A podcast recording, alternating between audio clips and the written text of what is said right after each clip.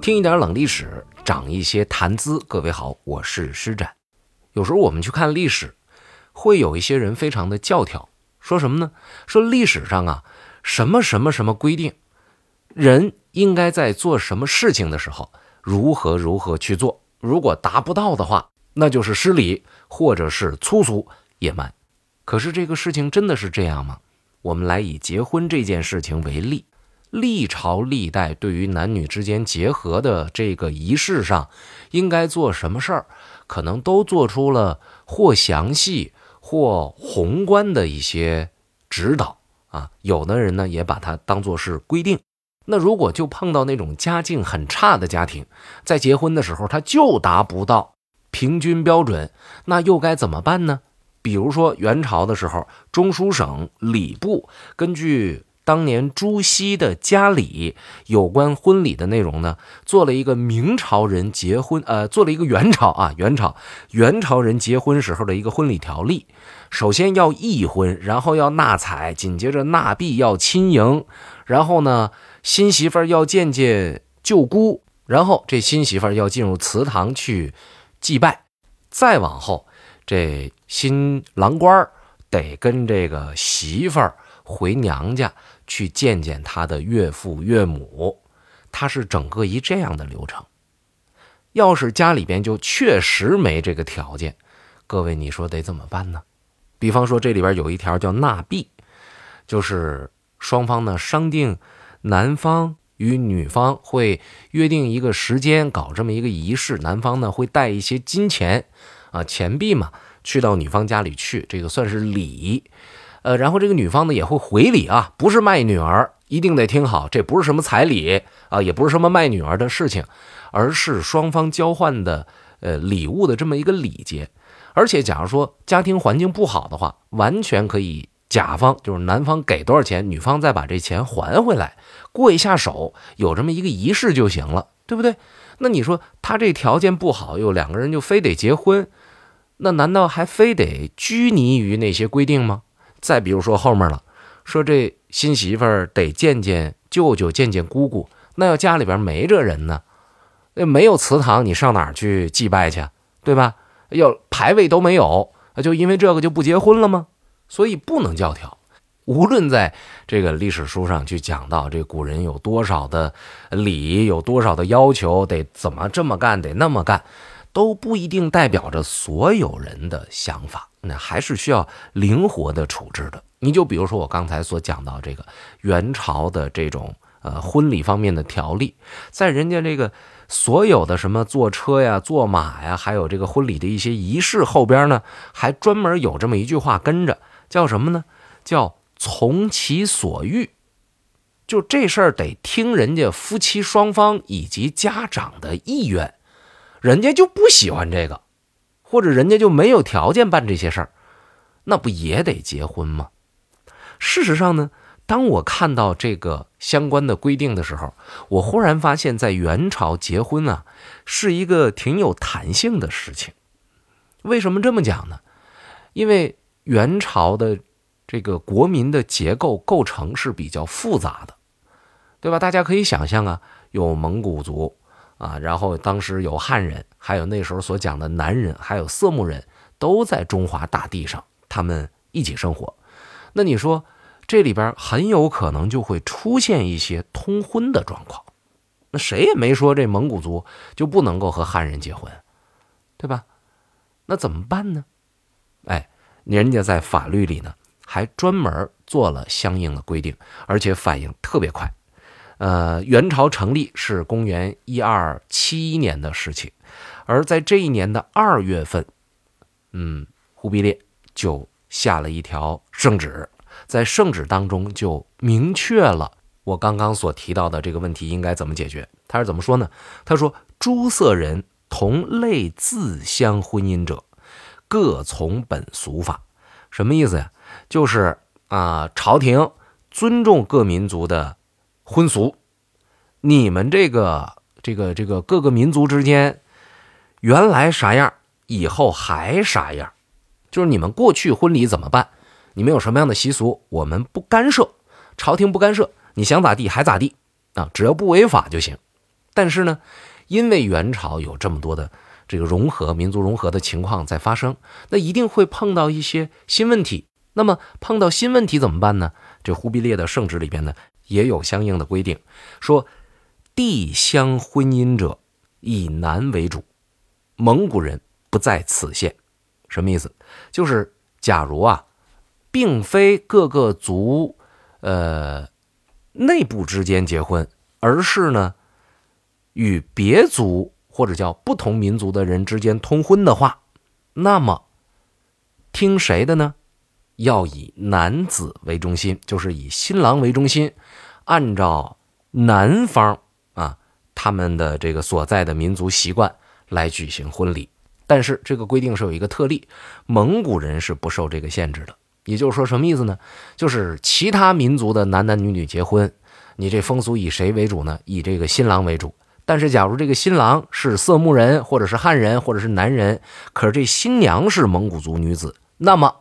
哎，你看人忽必烈的圣旨里边，不必以南方民族习惯来结婚，这就要以女方的，就是以蒙古族的这个婚礼来结婚了，啊！但是这个蒙古族婚礼呢，我不知道各位有没有参加过，我呢看过啊，没主持过。虽然我是一个职业的主持人，过去的人生道路上也见证了无数个美好爱情故事的结合。但我还真的没有主持过蒙古族式的这种传统婚礼啊，我主持过这个朝鲜族式的啊，但是这个呃也是一半儿，这这一半是汉事儿，然后呢，呃有另一半呢就专门有一位朝鲜族的主持人来来完成这个工作，也挺有意思，确实很喜庆。那么当年蒙古人啊在结婚的时候特别重视的是什么呢？是议婚，哎，这个议婚是什么呢？还不是说是就是结婚那天咱们就就怎么就怎么吃吃喝喝，然后送入洞房了，不是那样的，就先得商量这个事儿。但是商量不能白商量，啊，不能够就是空口白牙就这么光商量，得喝。说这个蒙古人的这个议婚其实是什么呢？就是华言许亲酒也，什么意思呢？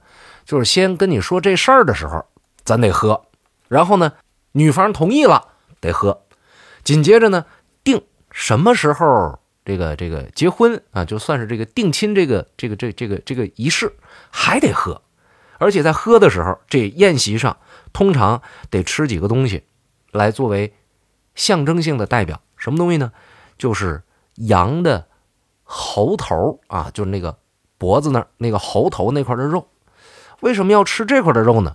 是因为羊的这个部位啊，骨头长得特别特别的坚硬，不好啃，然后也吃着就不得劲儿。但是吃这块肉，就表示咱们不后悔啊，这事儿说定了，订婚之后不后悔。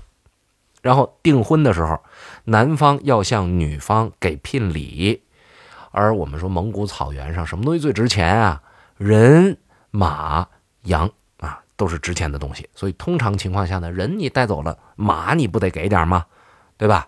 哎，然后这个这马是要是要留下来的，留到女方他们家的。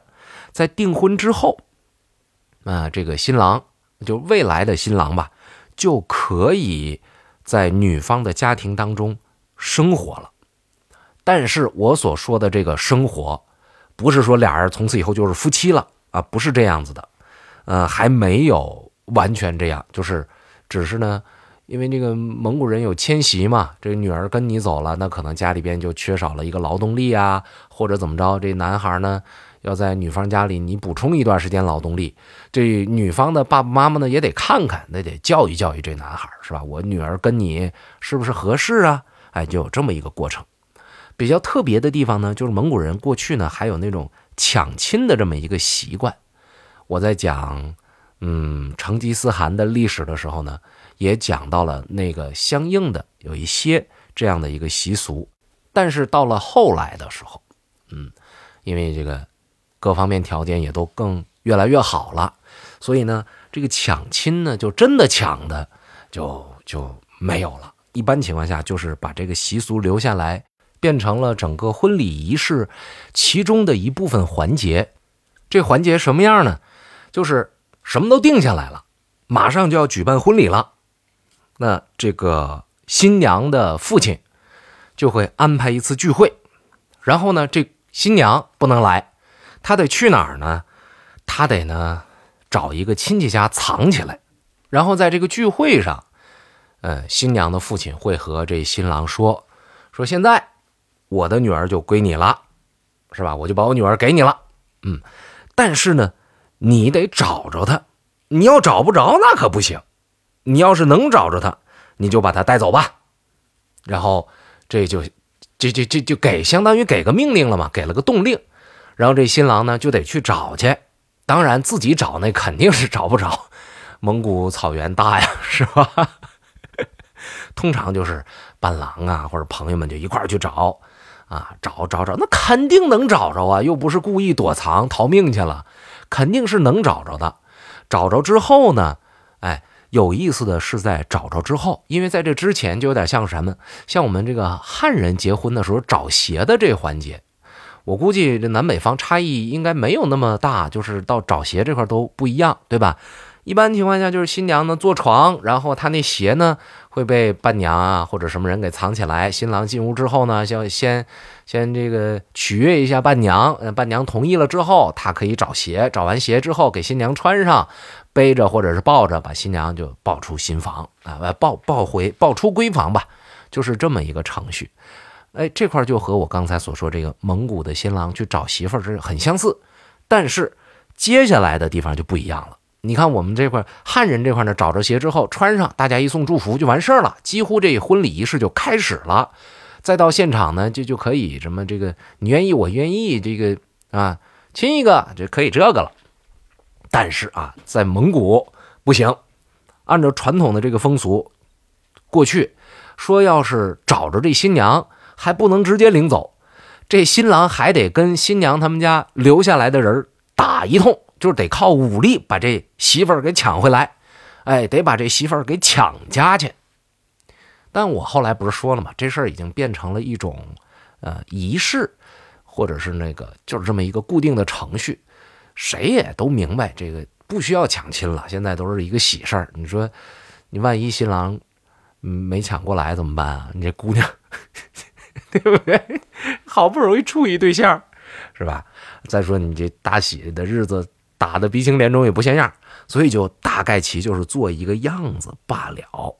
而这种做一个样子罢了的这么一个习俗呢，其实早在元朝的时候就已经这么干了。这说明什么呢？那个时候的啊，蒙古人的这种文明程度也已经非常的高了。但是这是元朝的蒙古人，这元朝的汉人结婚，那我们都已经讲了很多遍了啊，结婚的这个礼节。可是元朝还有色目人呢，啊，这色目人结婚怎么结呢？嗯，我看到这资料里边说呀，这色目人结婚。和汉人完全不一样，但是怎么不一样呢？也没说。我估计啊，这确实挺大不同。因为什么呢？色目是这个瞳孔有颜色的人，他们也不一定风俗就非常统一，所以一定是有不一样的很多种种类，或者是很多种习俗。呃，在当时呢，对于汉人来讲非常的新鲜。但是我看这资料里面呢，说大伙儿就为了看这个热闹。啊，曾经就发生过一次悲剧，说是有一年杭州的色目人结婚，周边的若干的邻居就都来看热闹。结果当年呢，就那个大伙儿呢想看热闹，因为人太多呀，有的往这房顶上爬啊，从这窗户里边看，或者从墙上往下看，就因为人太多，就把这墙给弄塌了，房给弄塌了。啊，据说还发生了一些。这个丧命的事件，那这喜事儿呢就没变的喜事儿。当然，这个就就属于边边假假的这个野史了，就不一定可信。但是从这些技术当中，我们能够看得到，就是元朝结婚的双方这个自由度还是很高的。好，今天节目就先和大家说到这儿。最后要说一下，咱们年节时候啊，大家进年货、办年货的这个现金红包了。您可以足不出户，在家通过手机 APP 买年货，然后甭管是京东还是淘宝，施展都送给您现金红包。